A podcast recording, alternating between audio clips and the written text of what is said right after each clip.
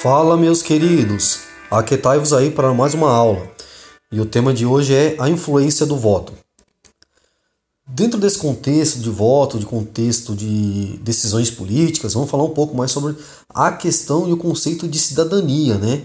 E um dos temas políticos mais discutidos é essa que, dentro da questão de cidadania e da volta à democracia é esse conceito. O conceito de cidadania sempre está atrelado ao quê? Ao conceito de nacionalidade, porque para você ser considerado cidadão, você tem que pertencer a um Estado nacional. Ou seja, todo cidadão é nacional de um Estado, ele tem que pertencer a um Estado. E para exercer cidadania, você deve participar e confirmar seus direitos como um membro dessa comunidade. O que, que vai acontecer? Ó? Os critérios de cidadania, eles podem ser por filiação de sangue, por exemplo, os estados da Alemanha, da Itália, do Reino Unido, né?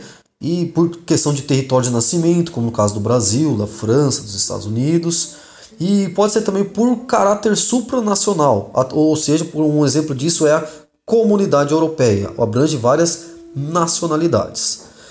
O conceito de cidadania ele vai englobar três aspectos importantes: o direito, os direitos civis, né? O que são os direitos civis?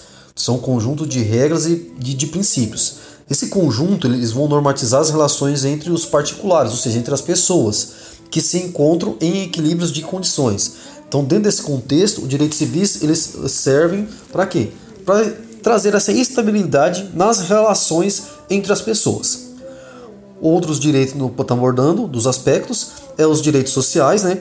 O que são os direitos sociais? É um conjunto de regras e de princípios que vão garantir condições básicas para a vida das pessoas. Então, lá, o que é preciso para a pessoa ter, conseguir viver? Condições básicas. Então, isso se encaixa dentro do que? Dos direitos sociais. E por último, os direitos políticos, né? O que, que seria direitos políticos? Vão ser é um conjunto de regras e princípios o quê? Que vão regulamentar a participação do cidadão, no caso, minha e sua, nesse processo político do país. Um exemplo disso é a questão do voto, é que nós estamos abordando aqui, né? E aí no Brasil está dizendo que existem lei, leis que protegem o eleitor contra uma série de crimes eleitorais, né? Como por exemplo a questão da propaganda eleitoral abusiva, a fraude, a corrupção eleitoral, as irregularidades no serviço público, o abuso do poder econômico por ocasião do processo eleitoral.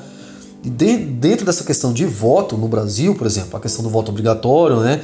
Ele é obrigatório a partir dos 18 anos. Aí tem a questão do voto nulo, que o voto nulo é quando você digita um número não existente de um candidato e confirma, ele vai registrar como nulo. O branco, que é a opção de votar em branco, né? E outra coisa que a apostila vem abordando é a questão de religião e política e como nós devemos ter cuidado essa questão da relação entre política e, e religião. Não tentar misturar no, no, a, a questão do Estado com a religião. Eu não posso colocar meus direitos religiosos acima da nação. Por quê? Porque nem todo mundo segue a mesma religião que eu. Então eu não tenho o direito de exercer é, a minha vontade religiosa sobre as pessoas. Deve haver essa separação, né? Esse equilíbrio. Eu devo saber separar o que é do Estado e o que faz parte minha, da minha religião. E eu não devo exercer o que? A vontade da minha religião sobre os outros, impor a minha religião através da política sobre, sobre quem? Sobre as várias pessoas da sociedade que não fazem parte e não compartilham da mesma fé que a minha.